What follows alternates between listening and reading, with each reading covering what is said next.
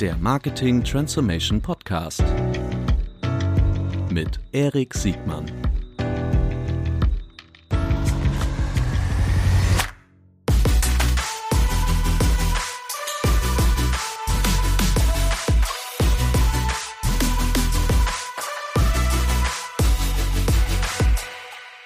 Herzlich willkommen zur hundertsten Folge des Marketing Transformation Podcast.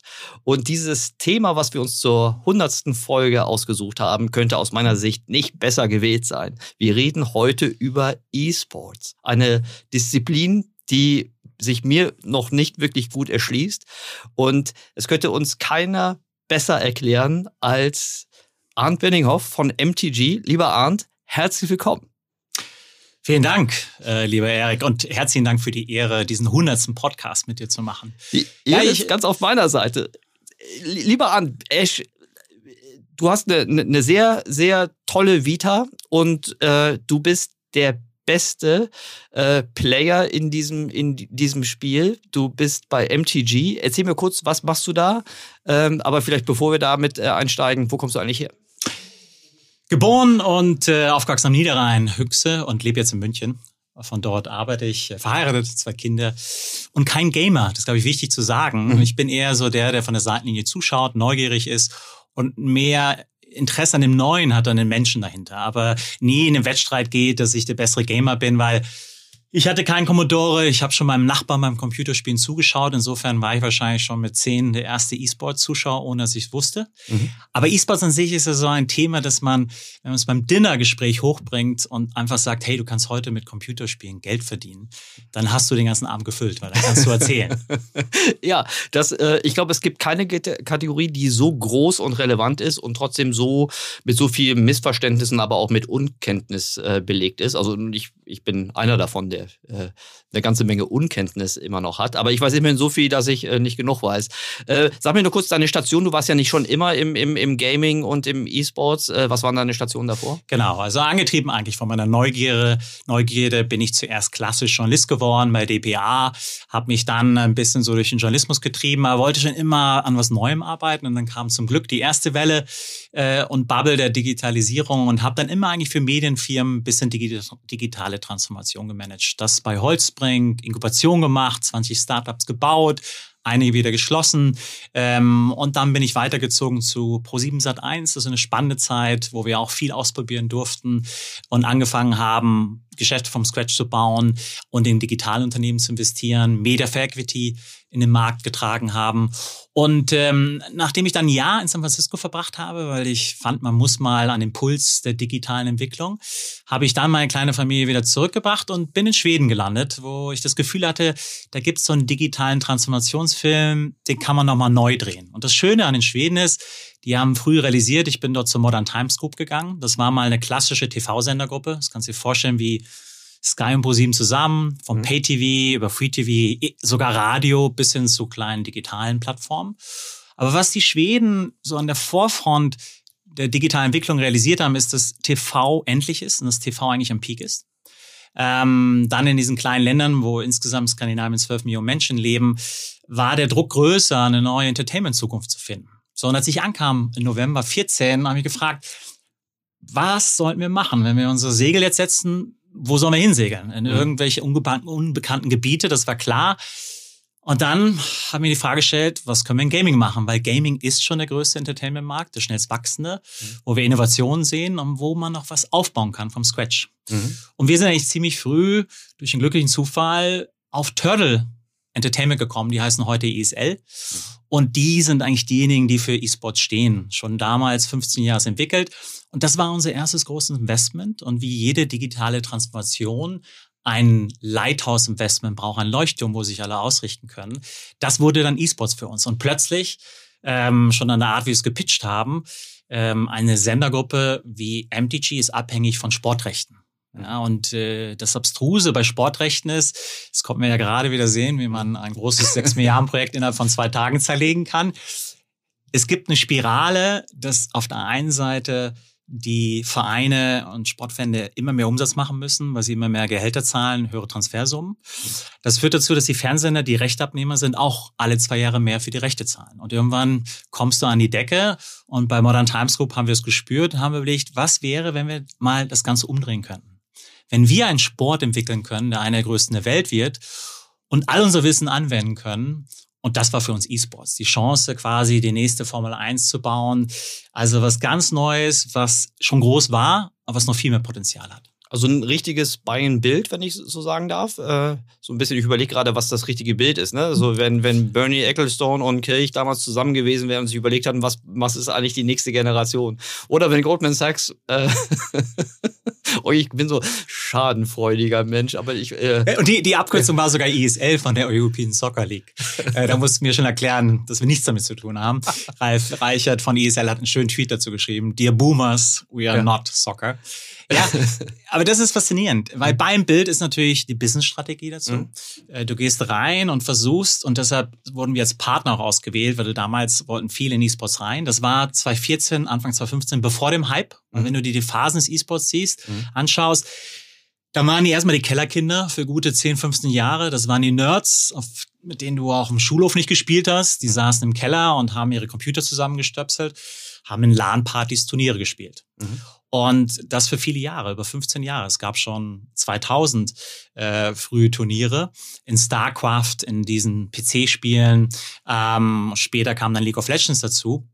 Und das war schon immer kompetitiv. Und als wir dazu kamen, in 2015, haben sie uns ausgewählt, weil die Schweden einfach nett sind. Auch ganz wichtig. Wir sind nicht eine von diesen großen Medienhäusern, die glauben, sie wissen alles besser und wir integrieren mal alles, sondern wir haben sie unabhängig gelassen.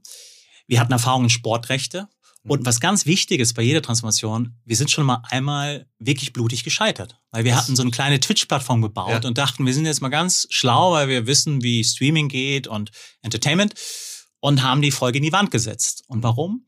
Weil wir keinen exklusiven Content hatten. Mhm. Wir hatten einfach lizenziert und haben gemerkt, die Gamer-Enthusiasten ziehst du nur an mit attraktivem Content. Und so haben wir verstanden, ESL als E-Sports-Ligenveranstalter und Content-Produzent ist im Grunde eine Symbiose aus einer Art DFL und Sky. Mhm. Machen beides zusammen. Lieber Ant, wir werden jetzt gleich noch über diese besondere, äh, über dieses besondere Ökosystem der, der ESL, wenn wir gleich noch mal in der Tiefe sprechen. Ich muss noch mal die so ein bisschen weiter rauszoomen, weil, also keine Frage, die MTG ist der, ist der, einer der relevantesten Player auf dem, auf dem ja, vermutlich internationalen äh, Space für, für, für, für E-Sports und Gaming Entertainment. Ähm, ihr seid, was sagt ihr, seid die Mehrheitsgesellschaft der ISL heute, richtig? Genau. Mhm. Also von diesem Start der äh, digitalen Transformationsreise, als wir noch eine Sendergruppe waren, mit mhm. Pay-TV, Free-TV von Nordeuropa bis Russland, Afrika. Und dann ging es los im Grunde mit dem Aufbau des digitalen Portfolios, wo wir uns auf E-Sports und Games konzentriert haben. Also mhm. Mobile Games Entwickler mhm. wie InnoGames hier in Hamburg, mhm. aber dann auch in den USA. Und das führte dazu, dass wir 2019 gesagt haben, hier gibt es eigentlich keine Synergien zwischen mhm. TV und dem Gaming Entertainment. Mhm. Und dann haben wir radikal die Gruppe, die gelistet war, aufgespalten. Das mhm. heißt, heute ist es Modern Times Group Gaming Entertainment. Wir haben den mhm. Namen beibehalten. Mhm. Und unsere Schwesterfirma, äh, die TV-Gruppe heißt NENT, Nordic Entertainment. Okay. So im Grunde hat also von der ersten Investition in E-Sport 2015 bis 2019 äh, das zu dem Split geführt der TV-Sendergruppe. Mhm. Gerade weil es um dieses ähm, E-Sports-Thema noch so viel Missverständnis oder Unkenntnis gibt, würde ich gerne, also bei mir heißt diese Überschrift Deconstructing E-Sports. Erklär mir doch bitte nochmal die, ähm, die erstmal die, so werden es eine Definition gibt, also das, was am, am dichtesten an eine Definition rankommt und vor allen Dingen auch, gib uns nochmal ein Gefühl dafür, wie hoch relevant dieses Thema ist, weil das, was ich aus den Unterlagen rausgenommen habe, ich habe ein bisschen Recherche gemacht, ist, dass heute im weitesten Sinne dieser E-Sports-Markt im Grunde heute schon 40 Prozent der Weltbevölkerung heute schon, schon anspricht.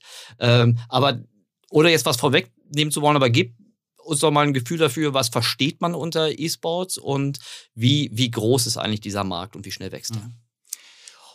Und da fängt es eigentlich an, interessant zu werden, wenn du versuchst, E-Sports zu definieren. Weil mhm. was ist es? wenn du sagst, es ist Sport, dann rümpfen die die Nase, sie sagen, wie kann es ein Sport sein, da auf der Tastatur rumzuklicken und Computer zu spielen mhm. und da vom Bildschirm zu sitzen. Mhm. Wenn du sagst, es ist Entertainment, dann heißt es, okay, ähm, ist es wirklich Mainstream Entertainment. Am Ende, glaube ich, ist egal, was mhm. es genau ist. Ich würde schon sagen, es ist Sport.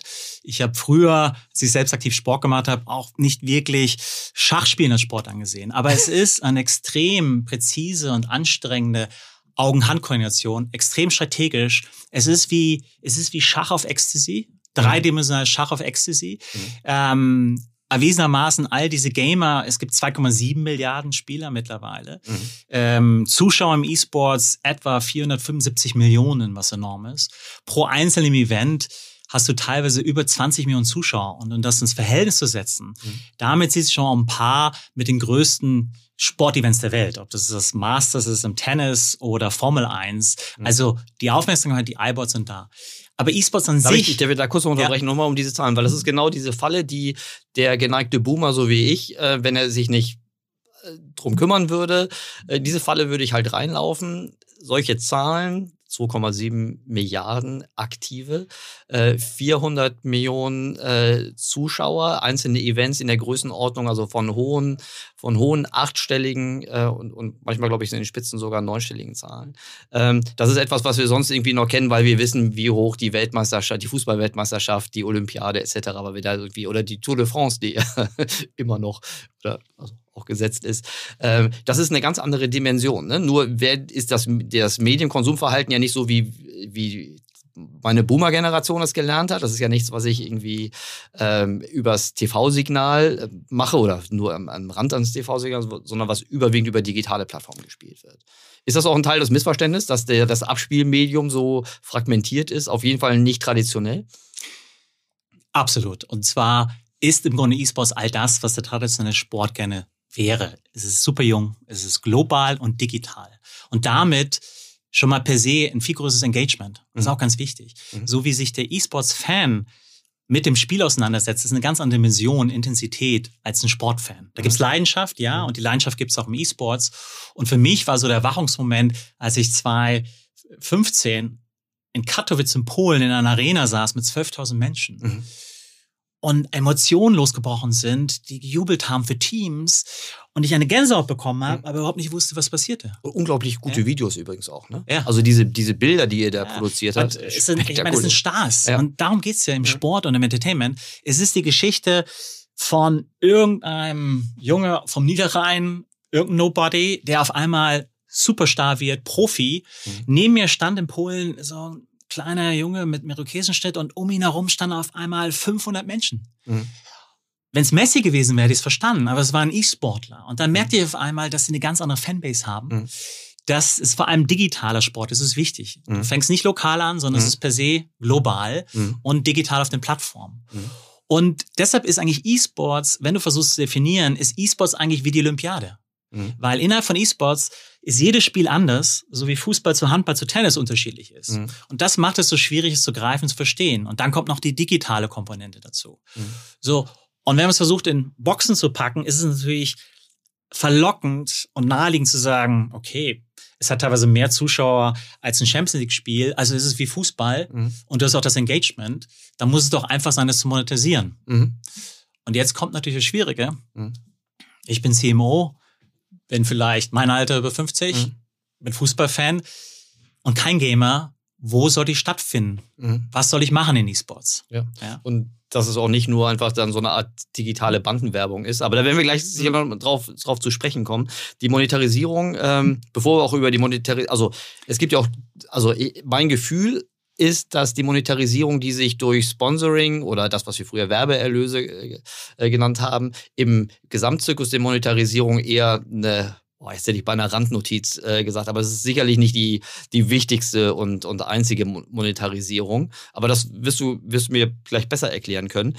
Die, ähm, ein, ein, ein Missverständnis, was ich immer wieder hatte, ist, dass auch die, du hast es gerade so die, das ist global, es ist digital, es ist äh, über, läuft unter, über digitale Abspielplattformen. Es ist aber auch von den Titeln, also von den Spielen, von den Disziplinen auch sehr, äh, sagen wir mal, komplex, würde ich komplex, sagen. genau. Also es, es, lässt sich nicht so leicht in meine, in meine Matrix einordnen und sagen, okay, was, was machen die da eigentlich? Ne? Also äh, ist das Titel übergreifend? Äh, sind, sind diese Communities irgendwie klar, klar sortiert?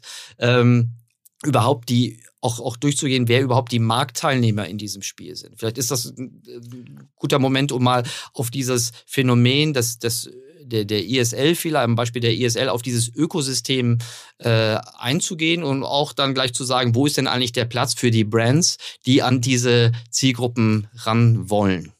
Genau, lass uns mal das Ökosystem anschauen, mhm. weil auch das hat eine gewisse Komplexität. Zum einen wieder, wenn wir einen Vergleich zum klassischen Sport machen, es gibt im Klassensport hast du dann, wie du sagst, Ecclestone hat vom, die Formel 1 erfunden, hat die IP der Formel 1. Mhm.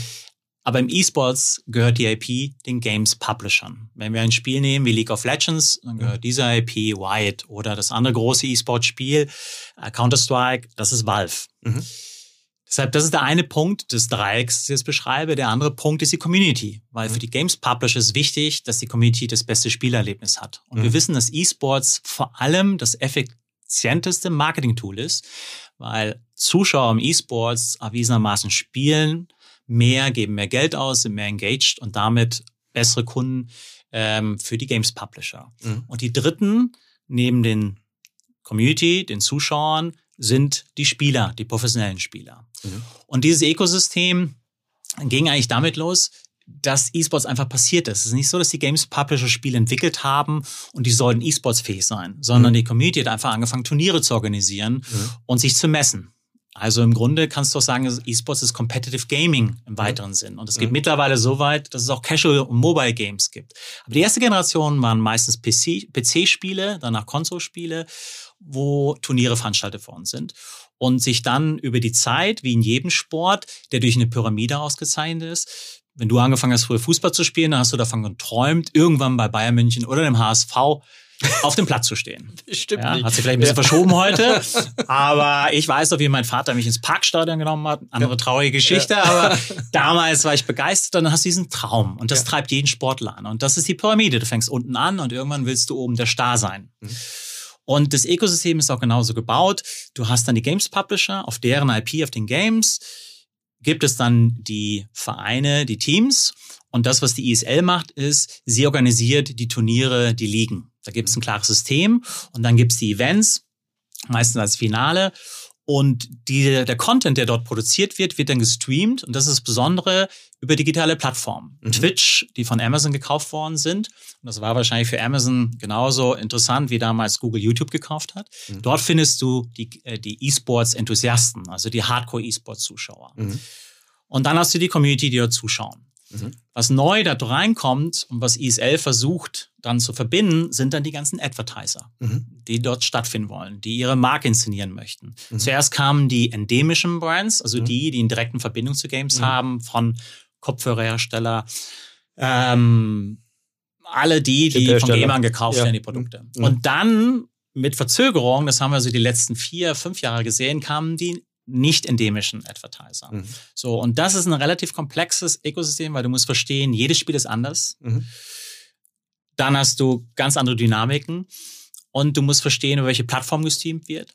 Ähm, und es gibt kein Pay-TV-Modell, das ist frei zugänglich. Mhm. Was, glaube ich, E-Sports auch attraktiv macht, mhm. weil das Produkt Fußball immer mehr hinter der Paywall verschwindet. Und das ist ein sehr demokratisches, offen zugängliches Sportprodukt E-Sports mit unglaublichen Reichweiten wir gelernt haben. Und jetzt, äh, Mary Meeker hat uns seit 1999 beigebracht, dass äh, Money den Eyeballs folgt. Ähm, ist das in der ISL auch schon so zu erkennen? Weil äh, eigentlich müsstet ihr ja eine der größten digitalen Spending-Kategorien sein, aber jetzt irgendwie, wenn ich mir die, die, die, die aus unserer Advertiser-Perspektive sind das ja die Publisher, also die Media-Publisher. Mhm. Da ist die Rangfolge immer noch Google, Facebook, bisschen Amazon, also Amazon als schnell wachsende Kategorie, aber die, die E-Sports ähm, Media Houses äh, tauchen da noch nicht auf.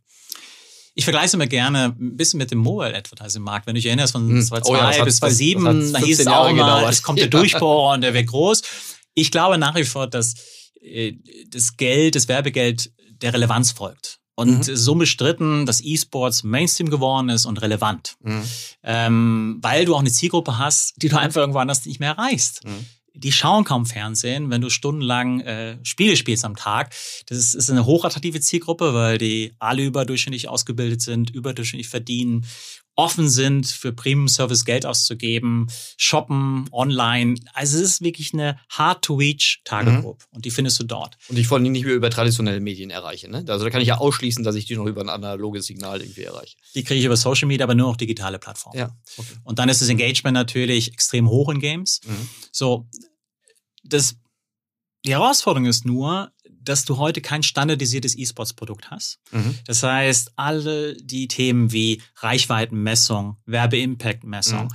all das wird jetzt gerade eingeführt. Mhm. In das investieren wir. In der ersten Phase des E-Sports Sponsorship Sales ist sehr viel Concept Sales, ja, mhm. dass du natürlich über die Story kommst, ähm, über die Möglichkeiten, die du hast, als Werbepartner eingebunden zu werden. Mhm. Und unsere Erfahrung ist, ähm, Sponsorship wächst schön. Wir hatten natürlich letztes Jahr ein sehr toughes Jahr. Das war natürlich. Warum? Durch, weil, weil irgendwas war da. Keine Live-Events, genau. Ja, ja. Und dadurch haben wir alles online geschiftet. Wir hatten mhm. zwar Rekordabrufzahlen, Zuschauerzahlen, mhm. aber um einen neuen Sponsor zu begeistern von E-Sports, musst mhm. du ihn zum Live-Event bringen. So wie es mir ging mit der Gänsehaut, so geht's jedem, Weil du auch der da noch reinkommt. Education machen muss, vermutlich. Genau. Ne? Lass uns, bevor wir über wie, wie entdecken eigentlich die, die, oder was sind die Erwartungshaltungen der, der, der Sponsoren, Advertiser auf eurer Seite? Äh, vielleicht hier und jetzt mal gucken, wer sind denn? Ich habe verstanden, endemische und non-endemic äh, Advertiser. Endemisch verstehe ich sofort, dicht an der Zielgruppe, das können die vermutlich am besten einschätzen. Ähm, großen Respekt habe ich, oder weiß ich gar nicht, ob, man, ob das besonders mutig war, aber die non-endemic, da habe ich gesagt, okay, da muss ich vermutlich drüber nachdenken, weil das ja oft äh, auch so äh, eher traditionell, also nicht traditionell, aber es sind große Marken, die natürlich auch äh, hohe Effizienzerfordernis haben. Aber was, was kannst du da vielleicht Beispiele nennen oder Namen nennen und auch äh, uns ein bisschen einen Eindruck bringen, was die sich davon versprechen und was deren Erwartungshaltung mhm. ist? Also für so ein innovatives neues Thema brauchst du natürlich einen mutigen CMO mhm. auf der Partnerseite. Und eines meiner Lieblingsbeispiele und, und jemand, vor dem ich großen Respekt habe, weil er diesen Mut gezeigt hat und auch verstanden hat, worum es hier geht, ist der Jens Thiemer. Der war mhm. damals bei Mercedes. Es war so die Zeit, als sich Mercedes von der deutschen Fußballnationalmannschaft als Hauptsponsor verabschiedet hatte. Und dann war die Frage, was jetzt? Mhm. Und dann ähm, haben wir uns mit Jens getroffen und haben ihn dann versucht zu begeistern von, äh, von E-Sports. Und sehr hilfreich war dort äh, der Sportableger von Jung von Matt, mhm. die wirklich voll im Thema sind. Und quasi in diesem Dreieck haben wir uns das E-Sports-Thema zusammen angeschaut. Und Jens hat verstanden, E-Sports als relevante Story für Mercedes aufzubauen. Jetzt würdest du dich fragen, was ist unser Durchschnittsalter bei E-Sports? Und das ist einerseits ein echter USP, 27. Mhm. Wenn du es mit anderen Ligen vergleichst, die jüngste ist, glaube ich, NBA mit Anfang 40, Premier League 43, aber dann sind wir schon schnell über 50 ja. und bei den meisten über 60. Mhm. Als Advertiser willst du natürlich naturgemäß dann auf Generation Z gehen. Nur, mhm.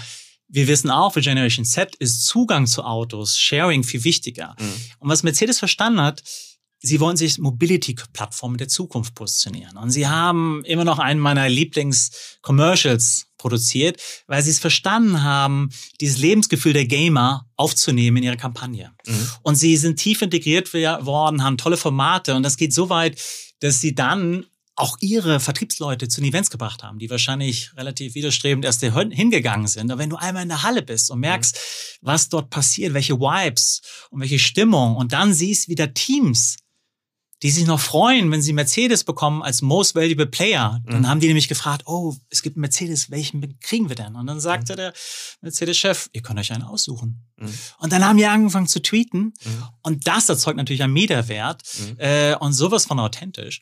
Und ich glaube, das, das war ein gutes Beispiel. Und Jens hat den Mut, das Thema zu nehmen. Und das kannst du dir vorstellen, wenn der intern sich dahinstellt und Mercedes war ja selber mit einer digitalen Transformation. Nicht mhm. nur, dass man jetzt keine Anzüge mehr getragen hat, mhm. sondern man wollte jetzt coole Sachen machen, mhm. Mobility.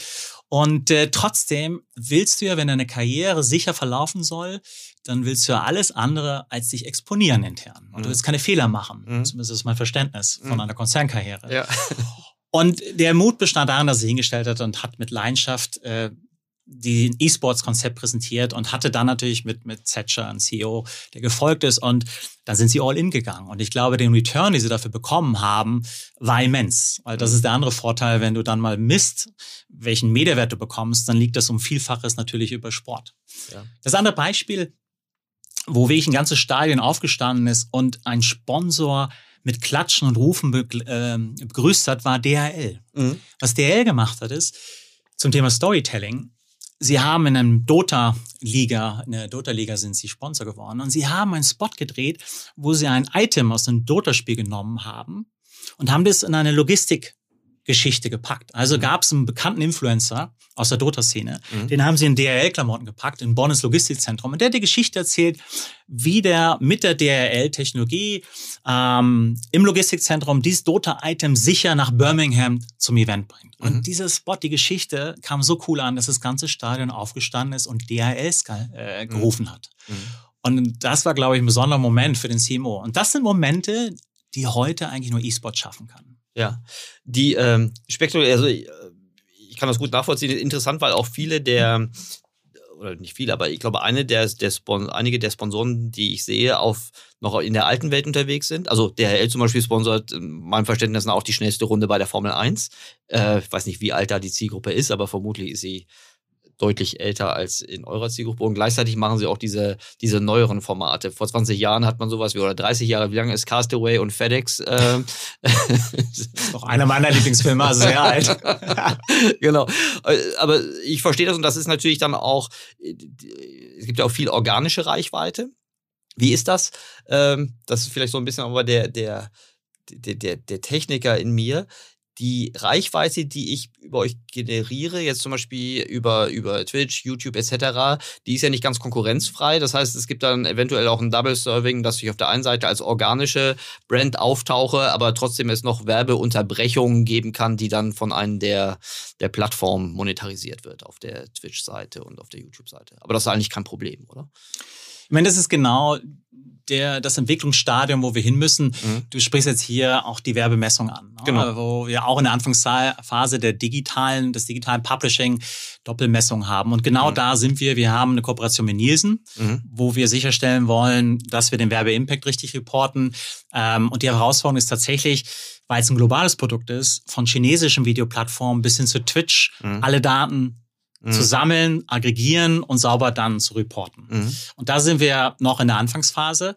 Mhm. Ähm, allerdings sind die Reichweiten so enorm, dass selbst die ähm, sagen wir mal, Doppelzählung. Und wir sprechen ja hauptsächlich von Sponsorship, sehr individuellen Sponsorship-Formaten, mhm. die wirklich von Aktionen vor Ort, Activation bis hin zu In-Stream-Werbung äh, mhm. erreichen. Das heißt, da hast du so viele verschiedene Formate. Es geht nicht nur einfach um Commercial, den du reinschneidest. Mhm. Ja. Das bringt mich zu der Frage, die jetzt zwangsläufig sich anschließt. Was, äh, was müssen eigentlich Advertiser für Grundvoraussetzungen mitbringen, um überhaupt an diesem Spiel partizipieren zu können? Also ich habe schon verstanden, Mut. Ich glaube auch internationales Exposure ist auch hilfreich, weil ich sonst Streuverluste habe. Aber was sind sonst so, also stimmt das überhaupt und was, was sind aus deiner Erfahrung nach Kriterien, die so ein Advertiser mitbringen muss? Heute, da E-Sports vornehmlich ein digitales, globales Geschäft ist, Reichweite hat, ähm, macht es Sinn, dass es erstmal die großen globalen Brands sind. Mhm. Also die meisten Kampagnen sind global. Wir haben auch durch die nationalen Ligen natürlich auch lokale Kampagnen, aber es macht am meisten Sinn, erstmal als großer national, äh, globaler Brand, Brand sich zu engagieren. Dann hast du natürlich in E-Sports noch die Möglichkeit, Landgrabbing zu betreiben und quasi der Category Brand zu werden. Also so wie es auch die Champions League hervorragend mhm. macht, sozusagen pro Kategorie mhm. ein Brand. Mhm. Das heißt, wenn du diese globale Exposure hast und vielleicht auch eine gewisse Erfahrung mit Sport Sponsorship, dann ist eigentlich E-Sports ideales neues Feld. Mhm. Was du da mitbringen solltest, und das kann man jedem Team zusammenstellen, natürlich ein gewisses Verständnis für Games. Mhm. Das ist immer so ein Erziehungsprozess. Ich glaube, deshalb dauert einfach das Onboarding eines mhm. neuen Partners auch länger. Ähm, aber die Dynamiken des Games-Geschäfts, der Games-Industrie und der Spiele zu verstehen, ist wichtig. Mhm. Dann gibt es meistens auch eine grundsätzlich politische Entscheidung. Möchte ich in einem First-Person-Shooter-Spiel erscheinen oder mehr im Strategie-MOBA-Spiel oder mehr Mobile-Spiel? Mhm. Dann ist es natürlich immer wichtig, die Produkt-Value Proposition des Brands zu verbinden mit Games. Gutes Beispiel ist Telcos, die mit 5G-Kampagnen in mhm. Mobile eSports äh, erscheinen. Mhm, ähm, und dann musst du ein bisschen auch als Marketer deine Argumentationsweise umstellen. Ja, weil im Grunde ist das hier ein Innovationsinvestment am Anfang, mhm. wo ich mich posieren kann und kann ein Household-Brand in dem neuen Sport werden. Also stell dir vor, du bist in den 80ern im Fußball mhm. und du stehst dann für eine Kategorie.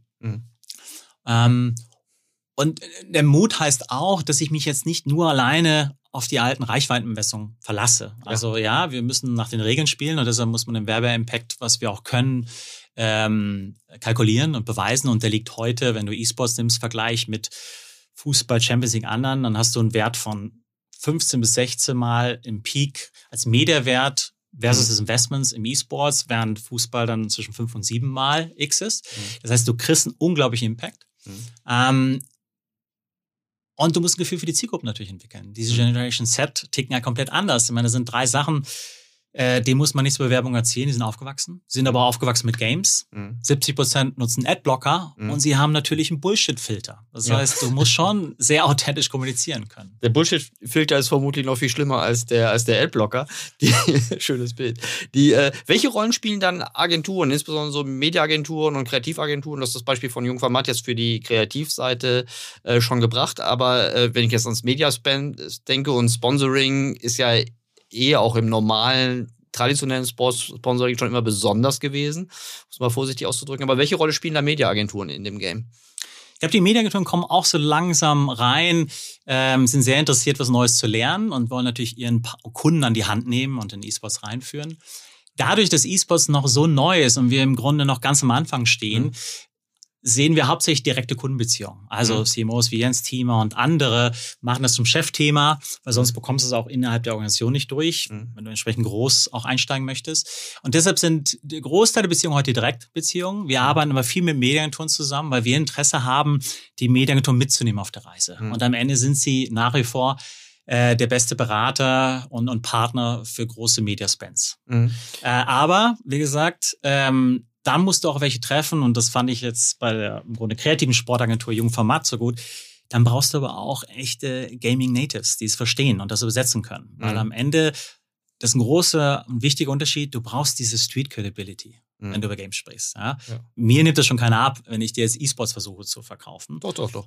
Danke. Ja. Aber wahrscheinlich liegt das daran, dass du genauso alt wie ich bin. Äh, nee, nee, nee, nee, aber du bist ja schon lange dabei, klar. Und du auch, du sagst ja genauso, du kannst natürlich beobachten und äh, verstehst die Muster. Und ja. sagst auch selbst, okay, wenn es ums Doing geht, dann brauchst du einen, der wirklich native ist. Das, äh, genau. das kann ich total nachvollziehen. Und dann ist es aber der gleiche Effekt. Ich glaube, auch da braucht man Mut, weil wenn du eine langjährige Agentur-Kundenbeziehung hast, willst du auch keine Fehler machen. Ja, mhm. und natürlich ist gelernte Channel wie TV, Print, mhm. da hast du einen klaren ROI.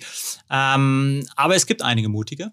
Mhm. Und ähm, das werden wir so über die nächsten Jahre sehen, glaube ich, dass Medientouren stärker einsteigen in E-Sports. Mhm. Es wird ja sicherlich auch äh, relativ leichter äh, in dem Moment, wo sich also A, Education mehr durchsetzt, äh, aber auch Mess- und Werbeerfolgskontrollen in die Richtung weiterentwickeln. Äh, und äh, dieses Ökosystem dann aus dem, ich will ja nicht, es hat ja gar kein Schattendasein, es hat ja halt nur ein Schattendasein in einem ganz bestimmten äh, Segment des Marktes. Das ist einfach, das Bewusstsein ja. ist ja sehr unterschiedlich verteilt. Ja, aber das ist ja interessant. Was gehört denn zu deinem Leben? Etwas, was du nicht siehst und weil deine Freunde im Golfclub äh, mhm. keine Games spielen, existiert dann E-Sports nicht, weil es ist ja ein kulturelles Phänomen. Heute wachsen die Generationen auf mit Games, Musik, dann Streaming wir sind aufgewachsen mit, klar, Mode, äh, Movies. Wollte äh, gerade sagen. Ja. Aber du kennst es doch, du warst doch bei einem großen TV-Publisher und warst da für die digitale äh, Welt verantwortlich. Du hast es doch sicherlich hautnah erlebt, wie langsam sich dieser Paradigmenwechsel gerade bei den, bei den traditionellen Spendern irgendwie durchsetzt, weil was nicht im eigenen Erfahrungswissen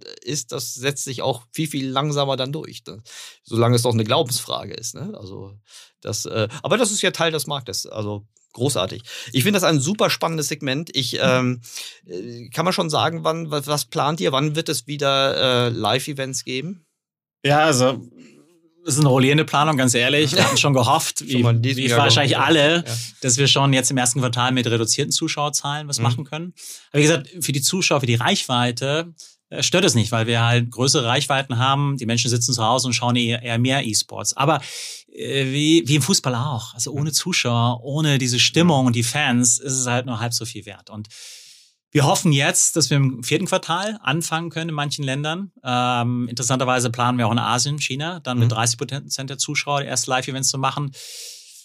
Pessimistisch würde ich sagen, richtig, äh, diese zwölf Mega-Events, die wir pro Jahr meistens machen, wirklich in Stadien mit 10.000, 12.000 Menschen und dann gibt es viele Events mit, mit weniger Zuschauer. Das wird, glaube ich, erst richtig wieder in 22 losgehen. Mhm.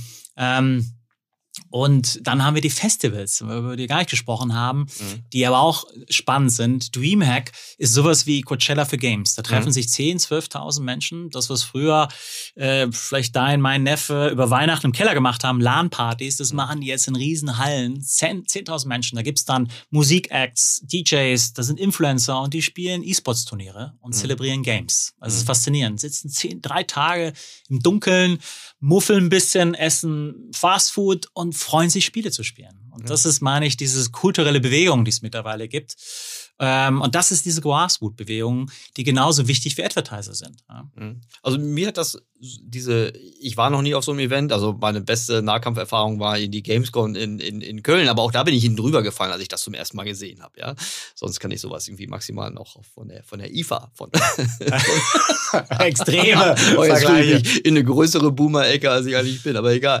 So, aber äh, als ich diese Bilder gesehen habe, ähm, und auch die Einbindung und die Community, das ist doch noch was anderes, als wenn man nur die, die Zahlen sieht und äh, die anekdotischen Berichten von den, von den eigenen Kindern oder von, von deren Freunden. Ne?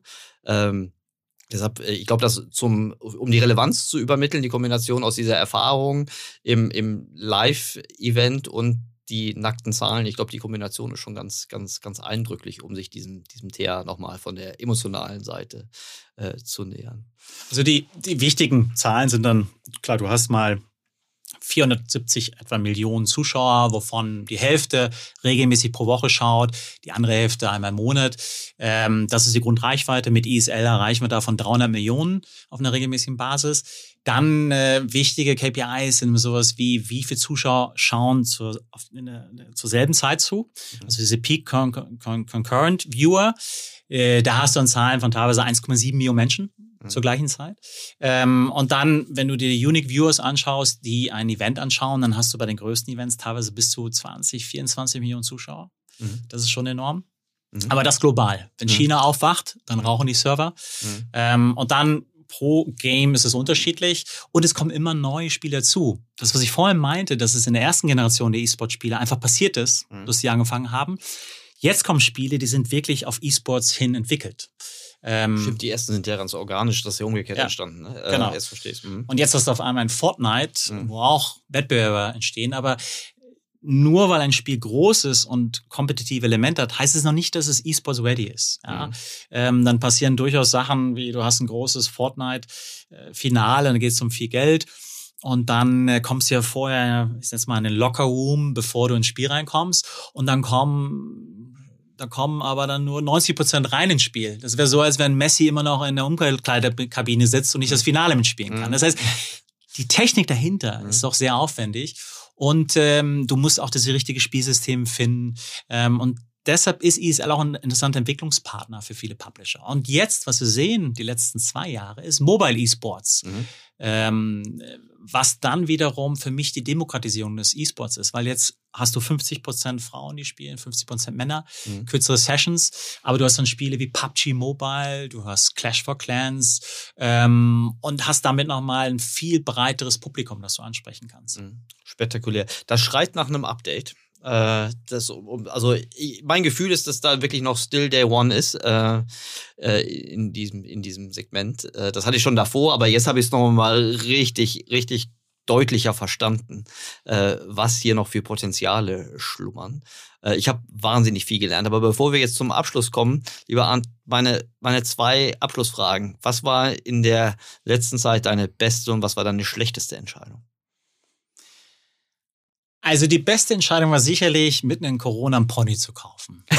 ich habe so eine Schwachsinnswette verloren, weil ich mal mein Zeugnis zu Hause gefunden habe, also Grundschule, war echt nicht gut, aber das, das Abschlusszeugnis in der vierten Klasse ja. war phänomenal. Da habe ich zurückgekommen, und zu meiner Tochter gesagt, das ist schon fünf Jahre her, mhm. wenn dein Zeugnis so gut wie meins ist, kriegst du ein Pony. Meine Frau hat den Kopf geschüttelt und gesagt, ich bin bekloppt. Mhm. Und jetzt habe ich zwei Probleme gehabt. Ich habe mein Zeugnis nicht mehr wiedergefunden. Mhm. Und weil ich in Nordrhein-Westfalen zur Schule gegangen bin, hat meine Tochter gesagt, da ziehen wir eh eine Note ab. Und so kam das Pony. Und das kam mit. Du lebst jetzt in München. München. Also okay. Bayern, das klassische Battle, was wir gerade gesehen haben bei der K-Frage, ja. äh, hatte ich mit meiner Tochter mhm. zum Thema Schulbildung. Aber das war jetzt wirklich die beste Entscheidung, mitten im Corona-Zeit ein Pony zu bekommen. Mhm. Ähm, und der größte Fehler wahrscheinlich jetzt über die letzten Jahre äh, ist eher menschlicher, dass ich gelernt habe, wenn du in Unternehmer investierst. Für mich zählt immer die Beziehung und ähm, kann man dann durch Krisen up and down zusammengehen, dass ich keinen Reference Call bei einem Unternehmer äh, Team gemacht habe, wo ich sofort gehört hätte, dass man dir nicht vertrauen kann. Mhm. Und da habe ich mich persönlich einfach betrogen gefühlt. Und äh, das war so eine persönliche Niederlage, das war mein größter Fehler, weil es wäre so einfach gewesen, sich mal umzuhören. Also einfach mal zum Telefonhörer greifen. Einmal, wenn du mit jemandem zusammenarbeitest, ja. als Businesspartner mal zu mhm. hören, welche Erfahrungen haben, ja. haben die eigentlich mit anderen gemacht. Ja, ist ein guter Tipp. Habe ich auch schon oft gedacht. Äh, in unterschiedlichen Situationen, aber kann ich total gut nachvollziehen. Das mit dem, mit dem, mit dem Pony, ich hoffe, du bleibst dabei, dass du auch in einem Jahr noch sagst, dass du Islam gerade. Islam. Die beste Islamzeit seit acht Wochen. Insofern ja. kann es auch bald meine schlechteste Entscheidung werden. Ja, ähm, lieber Arndt, das war, das hat mir großartig viel Spaß gemacht. Ich habe richtig viel gelernt. Es hat mir aber auch äh, äh, menschlich äh, sehr viel Spaß gemacht, äh, dich, dich hier wiederzusehen. Weißt du, wo wir es zum ersten Mal gesehen haben? Weißt du gar nicht mehr, ne? Um Für dich war das nur ein Abenteuer. Die, äh, Jetzt bin ich gespannt. In San Francisco. Yes, yes. 2012. Ja, da wo wir alle ja. gelernt haben, genau. Ja. Wo, wo äh, es noch die deutsche Delegation gab. Ja. Wir waren aber unsere Truppe mit Basti Blum und Jascha. Jetzt, jetzt müssen wir nach China fliegen, oder? Jetzt, äh Würde ich gern mal machen. Mhm. Äh, Würde ich gerne mal, also vielleicht nicht gerade jetzt, weiß ich noch nicht, ähm, aber zum Thema Wissenslücken zu schließen, also da gibt es ja viel zu tun, aber äh, das denke ich immer wieder, dass ich so wenig über den asiatischen äh, Markt weiß. Ja, und weil wir jetzt sehen, das, was wir 2012 erlebt haben in San Francisco, dass die Innovation von dort kommt, mhm. gab Geschäftsmodellprodukte mhm. und lange hattest du mehr die Copycat-Welle aus China raus, aber jetzt dreht sich um, dass die mhm. Innovationen aus China rauskommen. Und äh, zum Thema E-Sports, da gibt es Firmen, die bauen Stadien nur für E-Sports. Ja? Krass. Ähm, und auch Advertiser, die große Budgets. Äh, ja, und äh, ich glaube, da ist es noch einfacher zu erklären, ähm, warum E-Sports so relevant ist. Ja, ja. das wäre ein schönes, äh, eine schöne Überschrift für unsere Fortsetzungsfolge. Da können wir European Update machen und den Ausblick äh, nach Asien. Frisch aus Wuhan produziert dann. Richtig gut. Lieber Arndt, ganz herzlichen Dank. Toll, dass du da warst. Du warst ein mehr als würdiger Gast äh, in der hundertsten Folge. Äh, Transformation wird ja bei euch äh, gelebt. Das ist ja äh, euer, euer Thema. Ganz herzlichen Dank. Dir persönlich alles Gute. MTG natürlich sowieso. Und dann bis ganz bald. Herzlichen Dank, dass ich hier sein durfte. Hat mir großen Spaß gemacht. Dank dir. Gerne.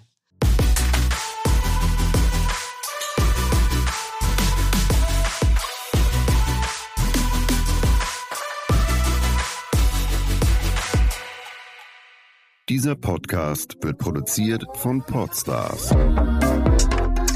bei OMR.